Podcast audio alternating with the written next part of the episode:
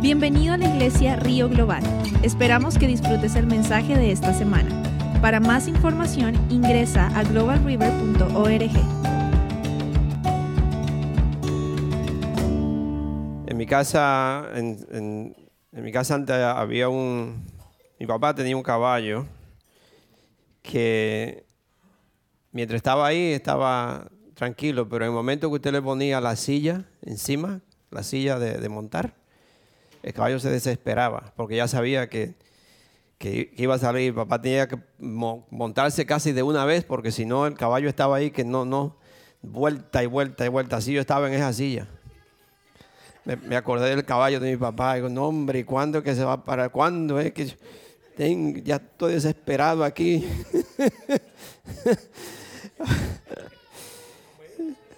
Yo creo que next time. ¿A quién le damos? ¿Quién no habla mucho aquí? Ay, no. La hermana Lynn dice que no habla mucho.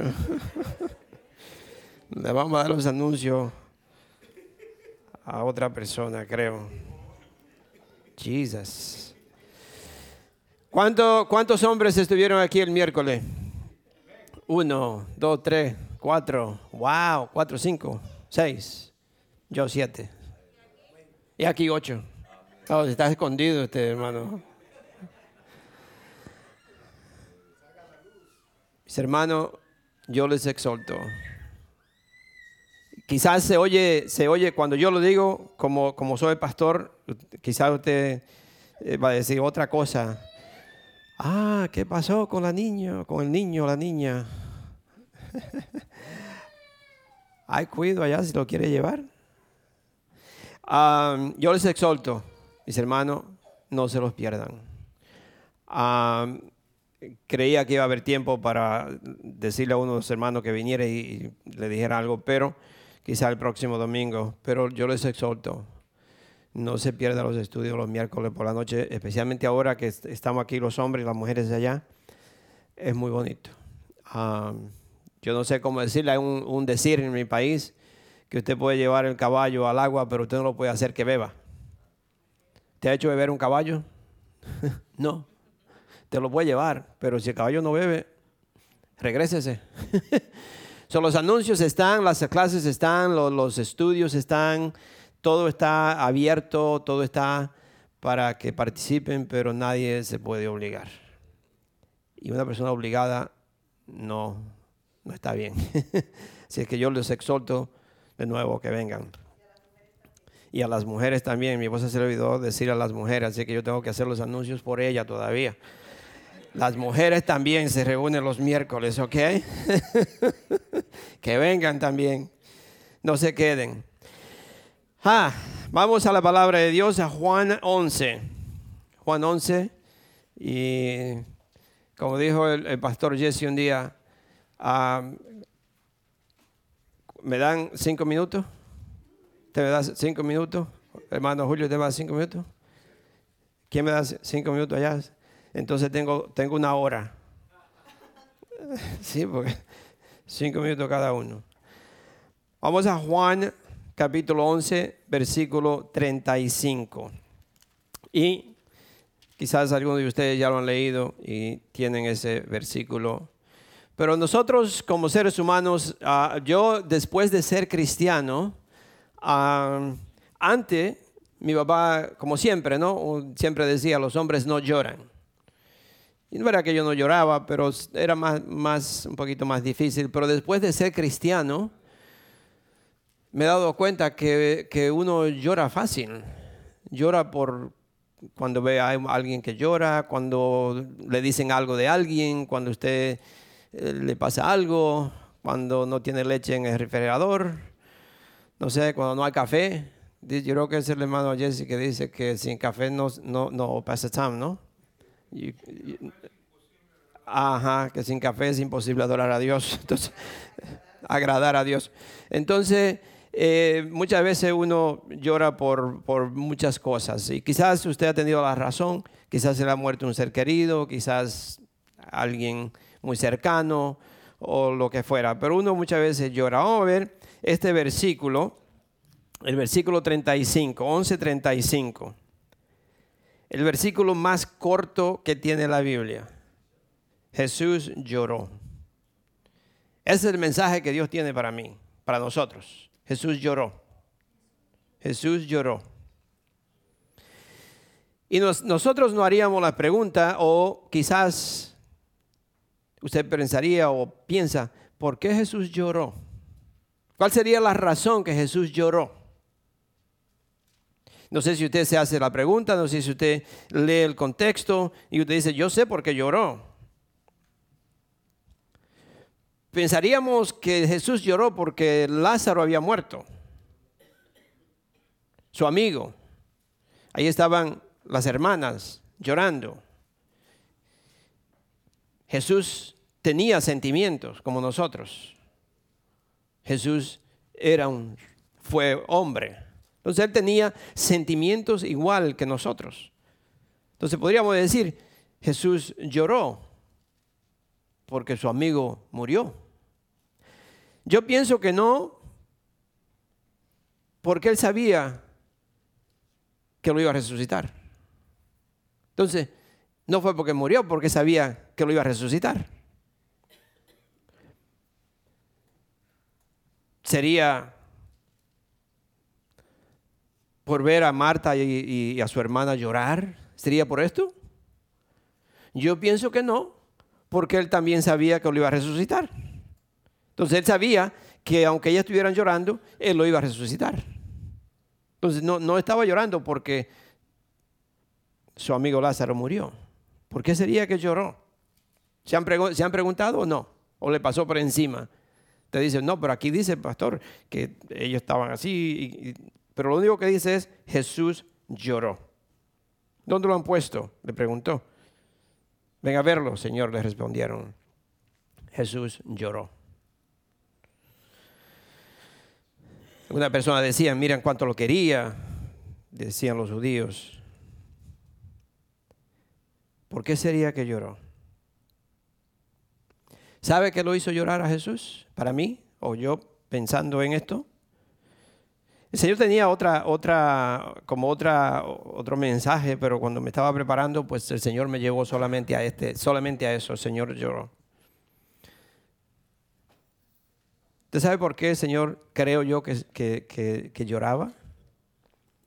La principal razón que Jesucristo lloró fue por la, la cual, o fue porque su propia gente, su propia gente todavía no lo conocía porque su propia gente todavía no creían en Él. Y yo creo que hoy en día Jesucristo llora al ver que su propia gente todavía no lo conoce. Que nosotros, como hijos de Dios, que decimos somos hijos de Dios, todavía no conocemos al Señor. Todavía no creemos en Él. Te dice que cree, pero yo le voy a decir algunas cosas aquí que quizás nos vas a ayudar a, saber si en verdad yo creo o sí o no. Así que yo creo que Jesucristo lloró porque su propia gente no lo conocían, no le obedecían, no creían en Él. Muchos dicen que conocen al Señor. Muchas personas dicen que son creyentes o que son cristianos. Hasta que llegue el momento de tener que hacer una decisión. Muchas personas dicen, yo soy creyente, yo soy cristiano, hasta que se le llegue el momento que tienen que hacer una decisión. ¿Por qué le digo esto? Porque la decisión de nosotros es lo que indica quién somos. La decisión que yo hago en varias oportunidades de la vida es lo que indica si soy cristiano o no lo soy. La decisión que yo haga me identifica. No sé si usted está escuchándome o está pensando qué es lo que el pastor nos quiere decir. Hay momentos en su vida que son difíciles de yo poder hacer una decisión de esta forma o de esta forma. Y la decisión que hago o el camino que, que agarro es que me indica soy cristiano no lo soy. No sé si ustedes escucharon, yo escuché el otro día No sé, ¿te, sabe la tienda que se llama Javi Lavi? La tienda Javi Lavi. Yo escuché el otro día que a Javi Lavi lo están demandando, el gobierno lo está demandando, para que esté de acuerdo con el aborto o la prevención de, tener niños. Y lo están demandando lo, están, lo van a llevar a corte, o yo no sé si todavía lo, han llevado ahora, pero está en proceso. Creo que ya está en proceso. Y la amenaza que le han dado es que si no, no, no hacen esto, no, no cumplen lo que le están exigiendo, le van a dar una multa de un millón de dólares diario a Javi Lavi. El dueño de Javi Lavi se paró y tiene abogado, son multi, una compañía multimillonaria.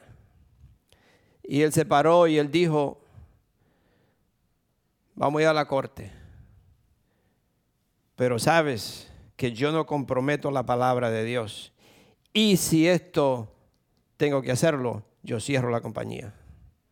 Pero no voy a comprometer la palabra de Dios. Ese es un cristiano. Ese es un cristiano. Cuando nosotros no vamos a comprometer la palabra de Dios, no importa lo que hagan, lo que digan, no importa lo que el gobierno diga, no importa lo que la sociedad diga, la gente diga, yo no comprometo la palabra de Dios, mis hermanos. Ah, se está llegando el tiempo que usted va a tener que decidir quién es. ¿Soy cristiano o no lo soy? Thank you, Jesus. so, vamos a Mateo 7. A Mateo 7, mis hermanos. Y por eso yo le digo, mire, yo les exhorto a ustedes que se unan a la oración, que se unan a los estudios, que se, yo le dije la semana pasada que es muy difícil para nosotros poder, eh, eh, yo podría ah, confiar en mi hermano Julio, darle una, no sé, yo, yo no sé de armas ni nada de eso, pero vamos a decir una ametralladora, si nunca, si yo no sé, ni lo conozco, ni sé si sabe usarla, ni sé si es fiel, quién sabe si me va a disparar a mí en vez de a otro. O sea, yo tengo que conocerlo, yo tengo que saber quién es Julio, yo tengo que saber para confiarle mi espalda a él. No sé, yo gracias a Dios, como el pastor Jesse dice esta semana, cuando algunos de los, de los varones eh, compartieron, que el pastor Willy viene, ¿cómo fue que te dijo? Nunca le pasó nada, siempre vive bien. Digo, pastor, no mienta. no, no, sí, claro, yo me crié en una, una finca grandísima, ok, gloria a Dios. Y, y, para mí, como le dije, yo a mi esposa le he dicho, mi, mi niñez fue como vivir en un paraíso, aunque sin zapatos y sin camisa, pero yo vivía feliz hasta ahí, pero a mí me pasaron muchas cosas, hermano. Entonces, pero si, usted viene de un lugar peligroso, de un lugar donde hay gangas, donde usted viene ya, yo sé que algunos de, algunos de los que te hablaron vienen de ese lugar, usted no le confía su espalda a mucha gente. Usted, usted siempre está, como dice, mirando hacia atrás, porque usted, el que viene atrás, usted no, dice, yo no, no, yo no confío en este. Sí, entonces, para yo confiar en el hermano Julio, yo tengo que conocerlo. Yo tengo que saber si está conmigo o, no está o, es mi enemigo, es, es parte conmigo, para yo confiarle. Entonces yo puedo caminar y ir confiadamente que el hermano Julio está aquí detrás y me está protegiendo. Pero si usted no viene a los estudios, si nosotros no estamos unidos, si no estamos en un mismo pensar, una misma forma de caminar, ¿cómo nosotros le vamos a confiar? Y nosotros nos necesitamos unos a los otros. Las mujeres se necesitan, los hombres nos necesitamos. Pero yo tengo que, yo tengo que conocerle. Por lo que le estoy, yo tengo que conocerle. Porque usted no me conoce. Usted no conoce el testimonio del hermano Julio. Usted no conoce el testimonio del, pastor Jesse que, está dando los estudios. Usted no conoce el testimonio de, de Samuel. Para yo saber quién son. Para que yo diga, no, esta persona esta persona yo puedo confiar en él. So, Por eso Dios nos está llamando. Dios, Él sabe quién soy, Él sabe quién, quién, quién es cada uno de nosotros. So, por eso hay personas que Dios no le puede dar, porque primeramente, ay, no quiero ofender a nadie. Yo sé que yo a mí muchas veces no me hace ofender a nadie. Yo no quiero que nadie piense que le estoy hablando a nadie. Pero yo tengo que ser una persona confiable a Dios que cumplo lo que digo, que hago lo que Dios me dice, que no, no, no digo una cosa y es otra, sino que yo, yo voy a hacer lo que Dios me está diciendo. Amén. Vamos a, Mateo 7. Mateo 7, el versículo 15 al 23. Ya ustedes escucharon la hermana ahí que dijo, preach it, brother. Amen. Hace, hace falta mis Ari, ¿no? Amen. Gloria a Dios. Dice el versículo de 15 al 23, capítulo 7 de Mateo. Dice, cuídense de los falsos profetas. Vienen a ustedes disfrazados de ovejas, pero por dentro son lobos feroces. Por sus frutos lo conocerán. Acuérdense que le dije de Javi Lavi, por el fruto se conocen. ¿Acaso se recogen uvas de los espinos o higos de los, de los cardos? El del mismo modo, todo árbol bueno da fruto bueno, pero el árbol malo da fruto malo. Un árbol bueno no puede dar fruto malo y un árbol malo no puede dar fruto bueno. Todo árbol que no da buen fruto se corta y se arroja al fuego. Así que por sus frutos lo conocerán. No todo el que me, no todo el que me dice Señor, Señor entrará al reino de los cielos, sino solo el que hace la voluntad de mi Padre que está en el cielo. Muchos me dirán en aquel día, Señor, Señor, ¿no profetizamos en tu nombre? Y en tu nombre expulsamos demonios y hicimos muchos milagros. Entonces les diré claramente, jamás los conocí, aléjense de mí, hacedores de maldad. Señor, yo estuve en la iglesia. Yo fui los domingos. Estaba botezando y estaba pensando otra cosa, pero yo estaba allí. Señor, yo no te conozco. no te conozco. En Job 28 y 28, en Job, te lo puedo escribir y después lo lee. En Job 28 y 28 dice, temer al Señor, eso es sabiduría, y apartarse del mal es discernimiento. El temor a Dios.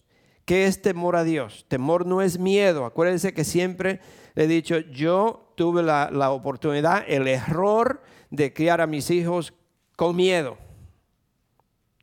El miedo no cambia, el, el, tenerle miedo a alguien no cambia a nadie. El temor es respeto, honrar a Dios, saber que Él es Dios y que Dios me ama, que Él es mi Dios. Entonces yo le temo a Dios, yo le honro, yo le respeto, yo no voy a hacer nada que le pueda ofender a mi Padre porque Él es mi Dios. So, temor a Dios, temer al Señor es, es sabiduría y apartarse del mal es discernimiento.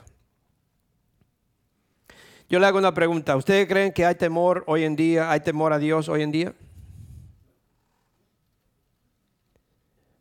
Pero nosotros pensamos que no hay temor a Dios hoy en día en el mundo pero muchas personas en la iglesia no le temen a Dios, no lo honran, no lo alaban, no lo buscan, no le obedecen.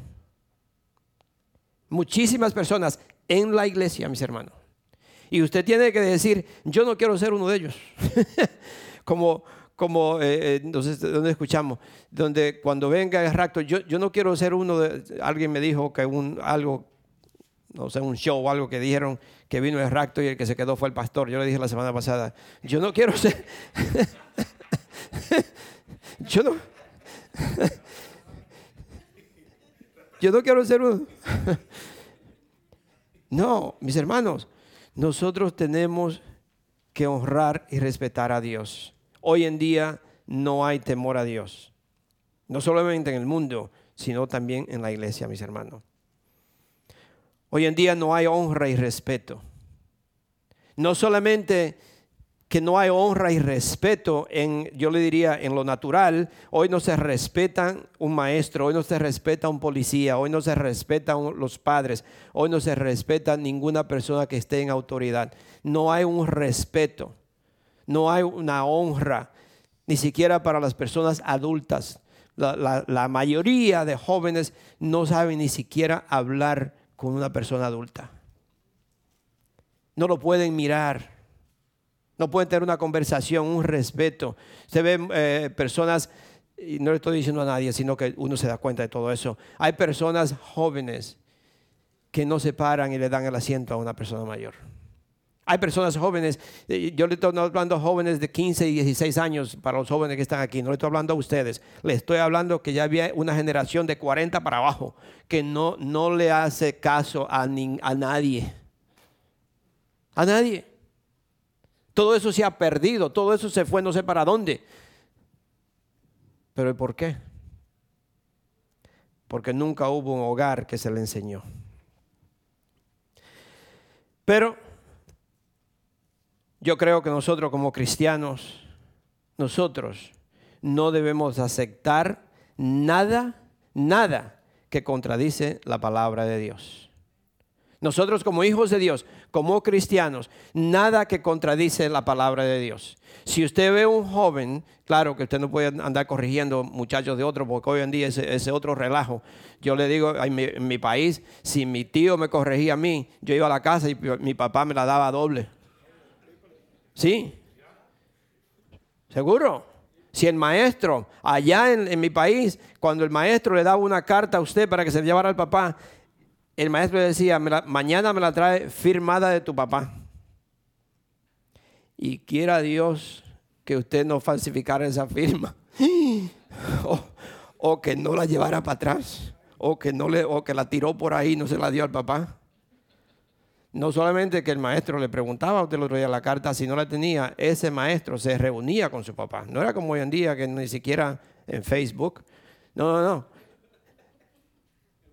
y el castigo era doble. Y usted dice, no, pastor, pero eso era en los tiempos de Cristóbal Colón, ya eso no existe. ¿Y por qué usted cree que el tiempo está como está? Porque estos principios se fueron por las ventanas. Porque todo el mundo hoy en día se cree, oh no, porque ahora vivimos una nueva era, mi hermano. Y los muchachos, usted tiene que decirle, explicarle hasta de dónde sale el verbo pórtate bien. A mí, eh, ¿sabe? Que tiene usted que, decirle las millones de cosas porque el niño tiene que saber todo. Usted se me sienta porque yo soy la autoridad y usted no puede estar corriendo. Mañana le explico cuando llegue a mi casa. Con la correa usted va a aprender que eso no se hace. A mí, son tantas las divinas cosas que hoy en día usted se, se sorprende. No hay reglas, no hay un orden, no hay un respeto, no hay una honra a nosotros y mucho menos a Dios. Por eso cuando Nicolás está hablando eso de los niños, el comportamiento, muchos dicen, yo no sé por qué mi hijo, mi hijo se porta así. Ah, ¿quiere que le diga el por qué? Porque en su casa, en su casa usted no tiene orden. A nosotros nos decían en la escuela, el comportamiento de usted de aquí se sabe cómo un muchacho se porta en la casa, cómo se comporta en la escuela. Se sabía, era igual. So, tiene que haber, mis hermanos, nosotros tenemos que volver a los principios de Dios y empezar a, hacer las cosas de acuerdo a la palabra de Dios. Nosotros como hijos de Dios, como cristianos, no debemos comprometer la palabra de Dios y nada que esté en contra de la Biblia, nosotros eh, podemos aceptarlo, estar de acuerdo. Si es que hoy en día, mis hermanos, la opinión pública, la sociedad ha aceptado todo. El mundo ha aceptado todo. Creo que en, no sé qué país fue, ah, que fue, la, fue casi el primer país que aceptaron la unión libre.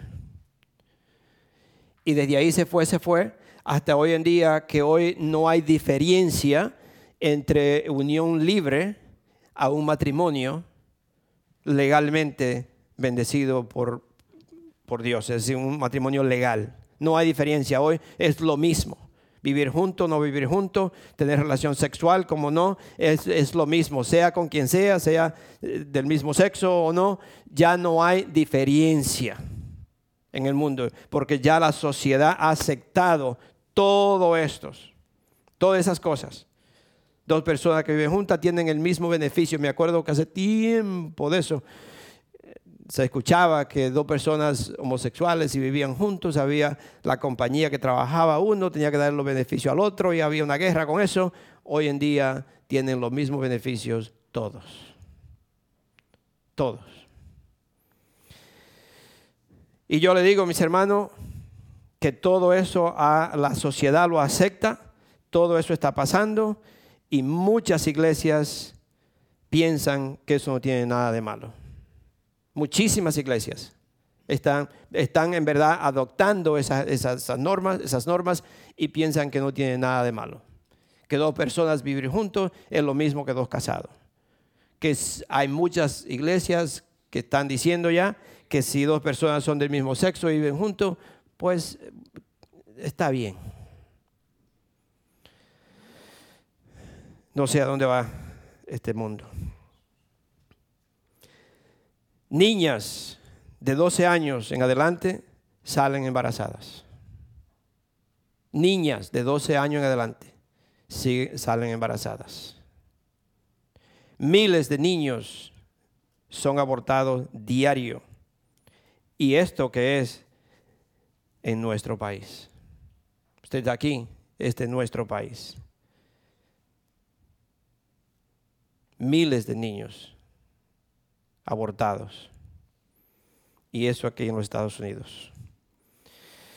Y esto es como tener, como tener una granja o tener, ¿cómo se dice? Eh, como tener un, un shop, un warehouse, abortando niños, miles de niños, para venderlos en partes como animalitos. No sé si usted lo ha escuchado. No sé si usted está enterado. Pero aquí en los Estados Unidos hay miles y miles de niños que son abortados para usarlo como animalitos, para venderlo, venderlo por pieza, como si fuera un, parte de un carro. Los crímenes en las calles, las drogas, la prostitución, la delincuencia que hay hoy en día, y esto, todo esto está sucediendo en nuestra bella nación en la que vivimos.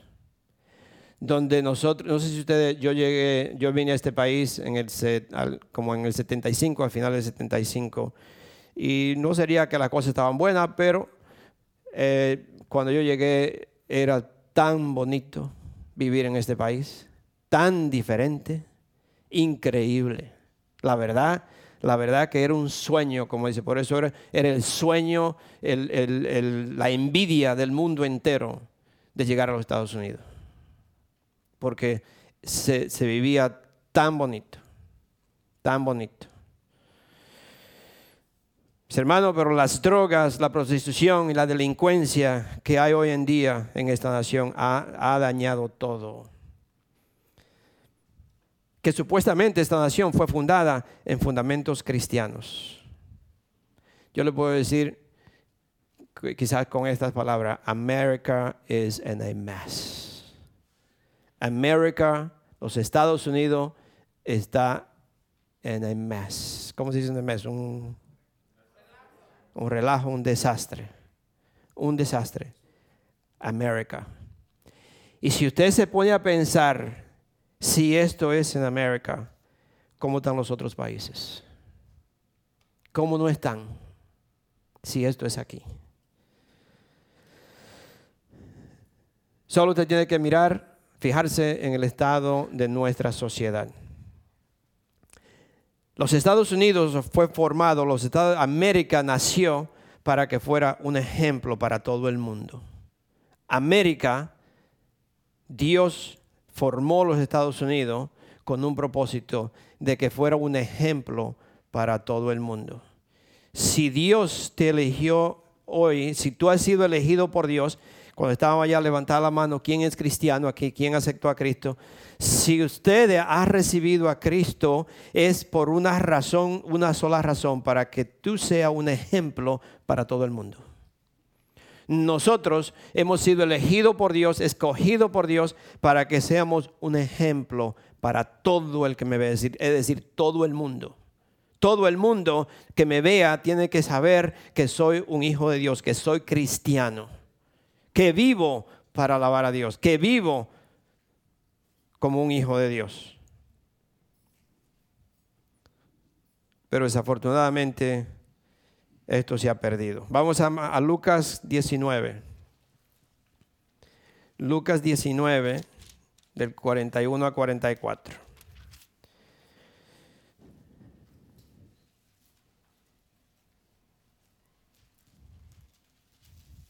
Porque yo creo que el Señor Jesús, como lloró por Jerusalén, está llorando hoy en día, no solamente por América, pero por el mundo entero. Porque Dios, yo estoy convencido que Dios ha visto, eh, sus ojos están puestos ahora en toda la humanidad del mundo entero y ha visto cómo el mundo entero se ha corrompido. Pero principalmente a lo que Dios ha elegido, que Dios ha llamado. Dice Lucas 19, 41 a 44. Dice, cuando se acercaba a Jerusalén, Jesús vio la ciudad y lloró por ella. Aquí vemos que con, con Lázaro solamente dice Jesús lloró. No nos explica. Aquí dice que Jesús lloró por ella y dijo, ¿Cómo quisiera que hoy supieras lo que te puede traer paz? ¿Cómo yo quisiera que tú lo entendieras? ¿No le ha hablado usted a alguna persona y usted quisiera decirle, cómo yo quisiera que tú entendieras lo que yo te digo? ¿Cómo yo quisiera que tú entendieras lo que te puede traer paz? Y ven el testimonio de algunas personas, lo ven que estaban totalmente perdidos, que estaban sumergido en las drogas o el licor o en lo que fuera y ven el cambio de esta persona, ven que esta persona es totalmente diferente y, todavía aún así no lo creen. Y le dicen, ¿cómo yo quisiera que tú... ¿No te acuerdas quién yo era? ¿Acaso no me conocías? Dios me cambió. Dios me ha dado una paz que sobrepasa todo entendimiento, porque yo traté, yo hice todo lo posible, pero Dios me cambió. ¿Cómo? Si lo pudieras entender. Y Jesús le está diciendo esto. ¿Cómo quisiera hoy? ¿Cómo quisiera que hoy supieras lo que te puede traer paz? Pero eso ahora está oculto a tus ojos. Te sobrevendrán días en que tus enemigos levantarán un muro y te rodearán y te encerrarán por todos lados. Te derribarán a ti y a tus hijos durante dentro de tus murallas. No dejarán ni una piedra sobre, sobre otra, porque no reconociste el tiempo en que Dios vino a salvarte.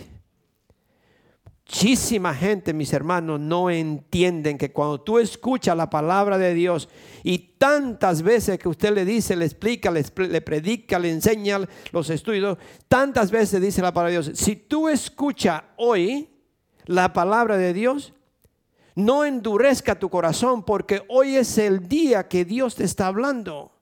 Mañana puede ser muy, tarde. Dios te está hablando.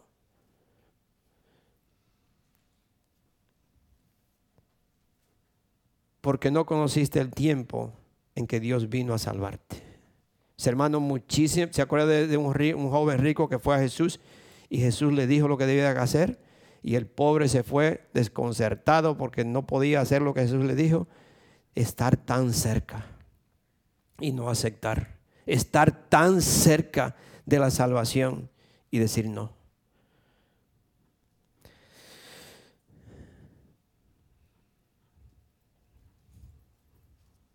¿Dónde le estaba leyendo? Lucas 19.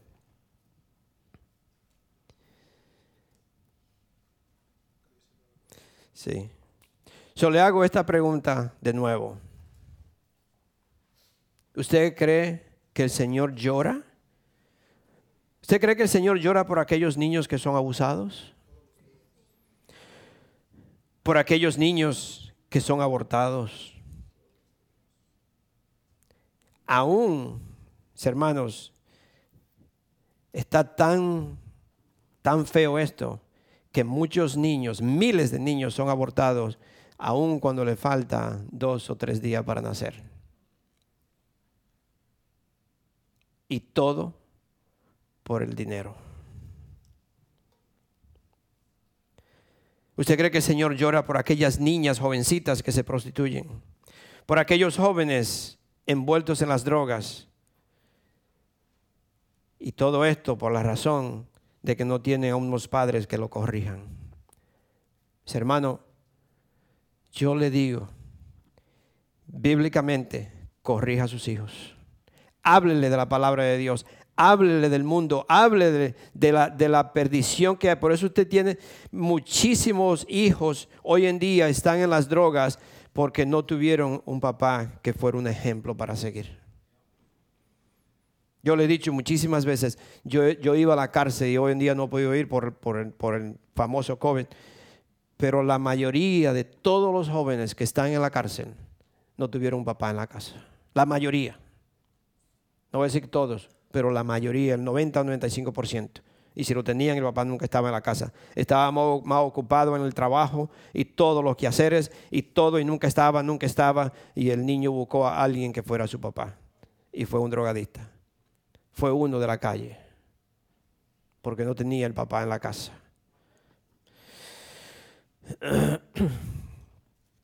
¿Ustedes creen que el Señor llora? llora? Por lo que está pasando hoy en día. Yo le voy a decir algo que quizás le va a sorprender. El Señor llora por todo esto. Pero Él sabe que un niño va directo a Él, como con Lázaro. Él sabía que lo iba a resucitar. Entonces Él no lloró porque Lázaro murió. Él no llora porque un niño le quitan la vida. Él no llora por esos cristianos que están siendo decapitados en, en, Afganistán. Él no llora por esta niña que está en la calle prostituyéndose porque el papá no fue suficiente hombre para corregir a sus hijos.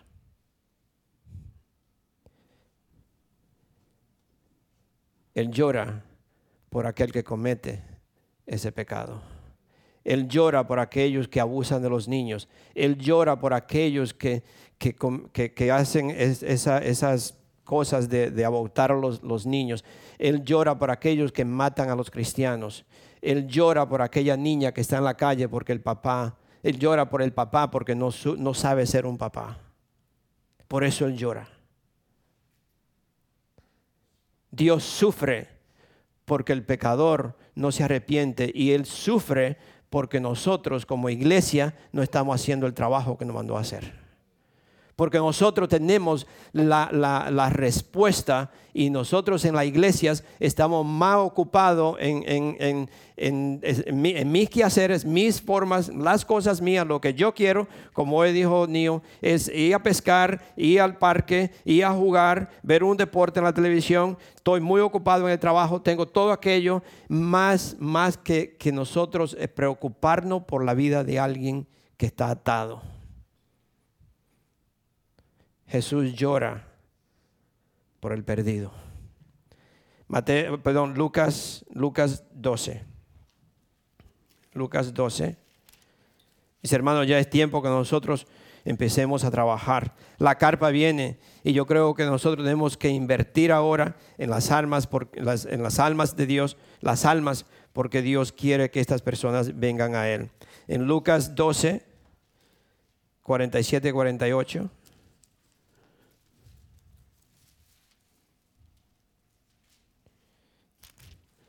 Dice, el siervo que conoce de su Señor y no se prepara para cumplirla, recibirá muchos golpes. Está hablando de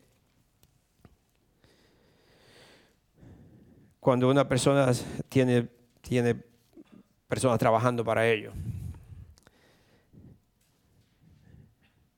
El siervo que no que conoce la voluntad de su Señor y no se prepara para cumplirla recibirá muchos golpes. En cambio, el que no la conoce y hace algo que merezca castigo recibirá pocos golpes y todo el que se le ha dado mucho se le exigirá mucho y el que se le, se le ha confiado mucho se le pedirá mucho, mucho más, aún mucho, aún más, se le pedirá aún más. Nosotros como hijos de Dios, dice la palabra de Dios, que somos luz. ¿Usted está, su luz está alumbrando? Nosotros como iglesia estamos trabajando para Dios, que se nos ha confiado el secreto más grande que puede haber en, en, el mundo entero, el cual no solo el mundo no lo conoce, y el secreto es que Dios dio a su Hijo para que yo pueda ser libre de mis ataduras, que si una persona acepta a Cristo como Señor y Salvador, se entrega al 100% a Él, será libre, será perdonado y Dios le perdona todo su pasado y esta persona puede vivir, empieza una vida nueva, una vida limpia, sin, sin, tener que, estar arrastrando un pasado. Eso es algo que solamente lo, sabe una persona cristiana, una persona que se entregó a Dios. Jesús, como le dije, Jesús no llora por los niños, ellos se van directo al cielo. Jesús llora por los cristianos, no llora por los cristianos que son maltratados. Él llora por el perdido. El Señor llora por el que no llora por el que por el, el Señor llora, perdón, por el que ha abusado de los niños. Como le dije, por la prostituta y los homosexuales. Le leo de nuevo en, Lucas 15, 7 a 10. Lucas 15, el 7 y el 10. De, 7 al 10. Les digo, les digo que sí, que, perdón, les digo, les digo que así es también en el cielo. Habrá más alegría por un solo pecador que se arrepienta que por 99 justos que no necesitan arrepentirse. Óigalo bien. Les digo que así es también en el cielo. Está hablando de, la parábola de la, de la oveja perdida. Habrá más alegría por un solo pecador que se arrepienta que por 99 justos que no necesitan arrepentirse. Si yo vengo para la iglesia a predicar, tengo un mensaje que supuestamente Dios me lo ha dado, y me tengo que parar en un lugar a testificarle a alguien de Cristo, para Dios es diez mil veces más importante que usted venga y se siente aquí y no tenga que escucharme a mí hablar. Usted se queda aquí, en la presencia de Dios, y que yo me quede por allá para que esta persona se salve. Nosotros tenemos todos al revés. Es más importante lo mío y lo que yo tengo que hacer. ¿Se acuerda cuando el Señor le da una, una, unos ejemplos ahí de dos, tres personas, uno que iban, el famoso, ahí lo dice el sacerdote que iba a predicar, porque no, y una persona enferma y una persona que ni siquiera conocía de Dios lo ayudó. Y dice, ¿quién tú crees que fue el, verdadero cristiano de estos tres? El que se paró y ayudó.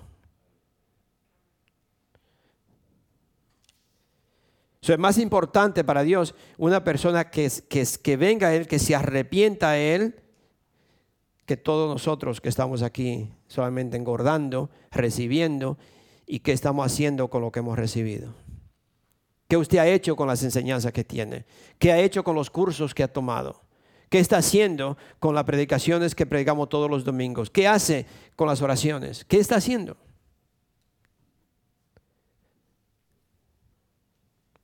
pronto nos van a llamar que somos obis. Ustedes son obis espiritual. Son un tanque lleno de, de cosas, pero no hacen nada. Todo se está pudriendo ahí. Agua estancada. No fluye. El otro día estaba leyendo cómo lo que Dios, cu- cuando la palabra de Dios es que de mí fluirá aguas, manantial de agua fluirá a través de ti. ¿Qué lo quiere decir? Que todo lo que Dios me da, yo tengo que empty myself out. Yo tengo que que fluya a través de mí. Usted ve un río, un río continuamente fluye, fluye, fluye, pero nunca le falta el agua. Entonces nosotros tenemos que continuamente, continuamente, continuamente dar y dar y dar lo que Dios nos da.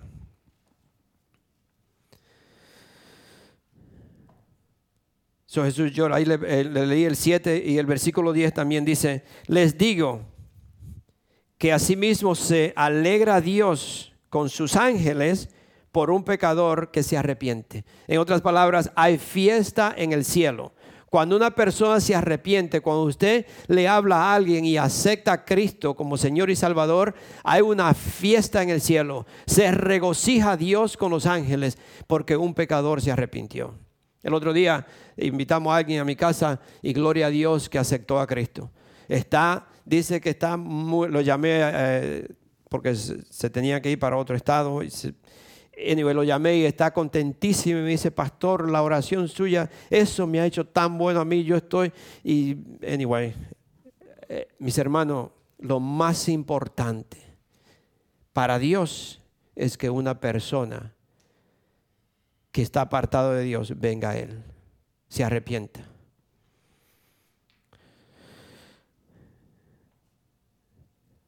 El Señor llora por la iglesia, como le dije. Señor llora por la iglesia que tiene la solución y no sale a predicar. El Señor llora por los hombres que, de- que nosotros, podríamos decir nosotros, dedicamos tiempo preparando un material, preparando esto, sueños, eh, orando, pidiéndole a Dios qué, qué tema, qué le puedo decir, qué es. El Señor mira todo esto, pero la iglesia no quiere trabajar. La iglesia no quiere hacer nada. Cuando le hablo de la iglesia, le hablo de los miembros, nosotros, todos juntos, incluyéndome quizá yo. No estamos trabajando, no estamos obedeciendo. Nosotros tenemos la solución, mis hermanos, para aquellas personas que no lo conocen, para aquellas personas que, están atados. Y ahora es el tiempo, mis hermanos, ahora es el tiempo. ¿Quién sabe? ¿Quién sabe si Dios nos escuche?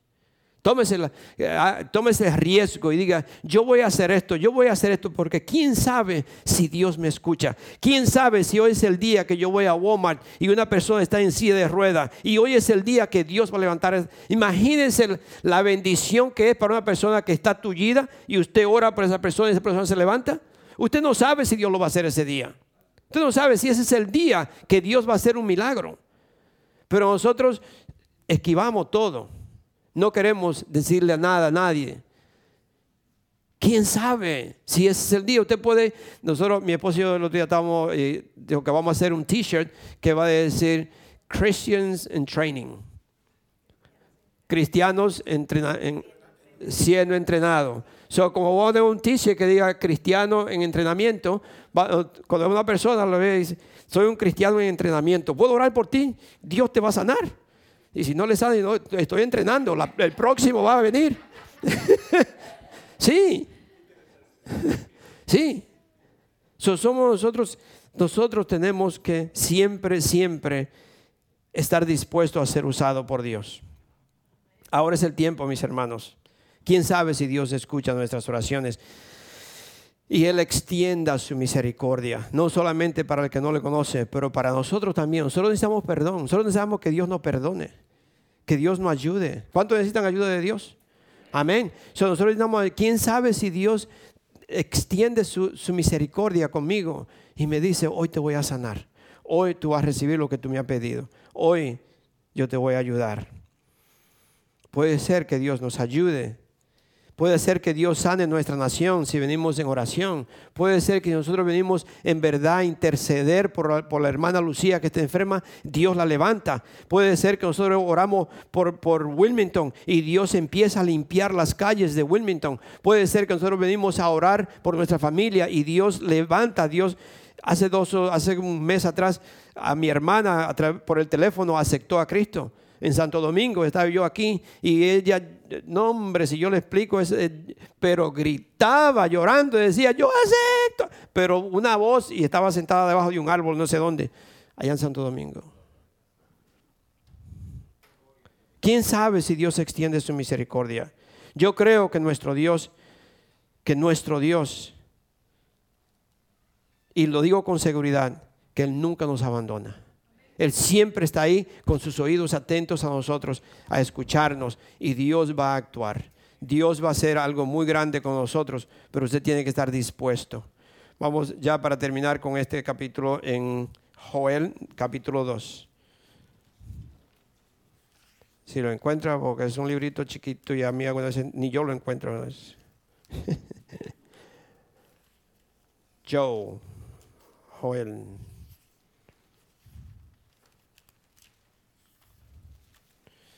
Me paso, le, me falta.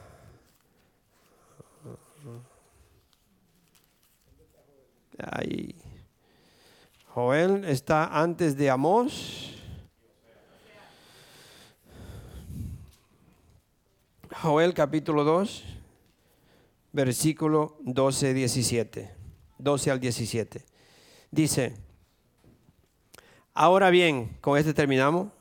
Dice, ahora bien, afirme el Señor, vuélvete a mí de todo corazón, con ayuno, llantos y lamentos.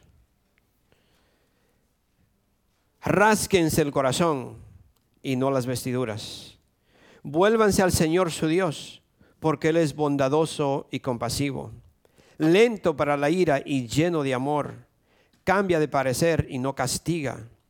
Tal vez Dios reconsidere y cambie de parecer y deje tras de sí una bendición. Las ofrendas de cereales y las libaciones son del Señor su Dios. Toquen la trompeta en Sión, proclamen el ayuno, convoquen a una, a una asamblea solemne. Congreguen al pueblo, purifiquen la asamblea, junten a los ancianos del pueblo, reúnan a los pequeños y a los niños de pecho. Que salga de su boca el recién casado y la que salga de su alcoba, perdón, el recién casado y la recién casada de su cámara nupcial. Lloren, sacerdotes, ministros del Señor, entre el pórtico y el altar, y digan, compadécete, Señor, de tu pueblo. No entregues tu propiedad al aprobio para que las naciones no se burlen de ella. ¿Por, ¿Por qué habrán de decir entre los pueblos, ¿dónde está su Dios? ¿Por qué el mundo podría decir, ¿y estos que son cristianos? ¿Y dónde está el Dios de ellos? ¿Por qué están así? So Dios nos está llamando a todos, ancianos y niños, jóvenes, casados y no casados, todos venir juntos adorarle a, Él, a rasgar nuestro corazón, rasgar y decirle, Padre Santo, ten misericordia de nosotros. Ayúdanos, Señor. Vamos a tener el otro día, eh, mi esposa habló del ayuno. Es un ayuno que el que pueda hacerlo del eh, líquido nada más, por 25 horas. Si usted no puede, pues no puede. la carpa va a estar abierta las 24 horas por 7 días. Después de ahí en adelante se va a quedar ahí hasta que Dios diga supuestamente. Pero mis hermanos, Dios, Dios está llamando al ser humano, a la gente, específicamente a nosotros, a nosotros estar todo dispuesto a caminar esta, esta propiedad en oración, a nosotros vivir una vida santa para Dios, para que cuando yo venga una persona, yo le pueda hablar, para que yo tener palabra, que esta persona pueda ver a Cristo en mí y que esta persona pueda entregarse a Cristo. La única razón por la cual usted todavía vive en este mundo es para que usted testifique quién es Dios, para que usted lo represente a Él. Pónganse de pie. Yo le pido a Dios que usted hoy haya recibido este mensaje que es parte de Dios y que Dios nos está llamando a nosotros en verdad llorar por el perdido. Cristo lloró, lloró por ver la incredulidad de su pueblo, lloró por ver que las personas no le conocían. Jesucristo llora por tantas personas perdidas y que el pueblo de Dios no está llevando, no está haciendo el mandamiento que nos dio y usted lo puede leer, donde dijo, vayan por todas partes, vayan y prediquen, vayan y digan a todo el mundo, todo el que ustedes vean, no pierdan la oportunidad. Bendito eres, Padre Santo. Yo te doy las gracias, Señor, por esta mañana. Yo te pido, Señor, que el Espíritu Santo, Señor, yo sé, Señor, que sin el bautismo del Espíritu Santo es imposible nosotros tener esa, esa firmeza o esa fuerza o ese valor para predicar, para hablarle a las personas sin ningún temor. Padre Santo, yo te, pido en el nombre de Jesús que tu Espíritu Santo, Padre Santo, agarre cada uno de estos tus hijos, Señor, los sacuda si lo tiene que sacudir, pero Espíritu Santo, bautiza a estos tus hijos en el nombre de Jesús, que salgan de este lugar a predicar tu palabra, a hablar de Cristo, a testificar que tú me has cambiado, a hacer un testimonio para aquellos que no te conocen, Señor, y que ellos puedan decir, yo soy un hijo de Dios, yo soy cristiano, yo represento a Cristo, aquí estoy para orar por ti. Y mi Dios te sanará porque mi Dios lo dice que Él sana al enfermo. So Padre Santo, ayúdanos, Señor. Ayúdanos, Dios mío, a impactar la comunidad que tú nos has dado a nosotros, la comunidad hispana, Señor, a impactar la comunidad hispana. Gracias, gracias, Padre Santo. Bendice a estos tus hijos. En tus manos, Señor, lo encomiendo. Y te lo pido en el nombre de nuestro Señor Jesucristo. Amén, y amén. Thank you, Jesus. Amén. Uh. Gloria a Dios. Ah, una alabanza, una alabanza. Thank you, Jesus.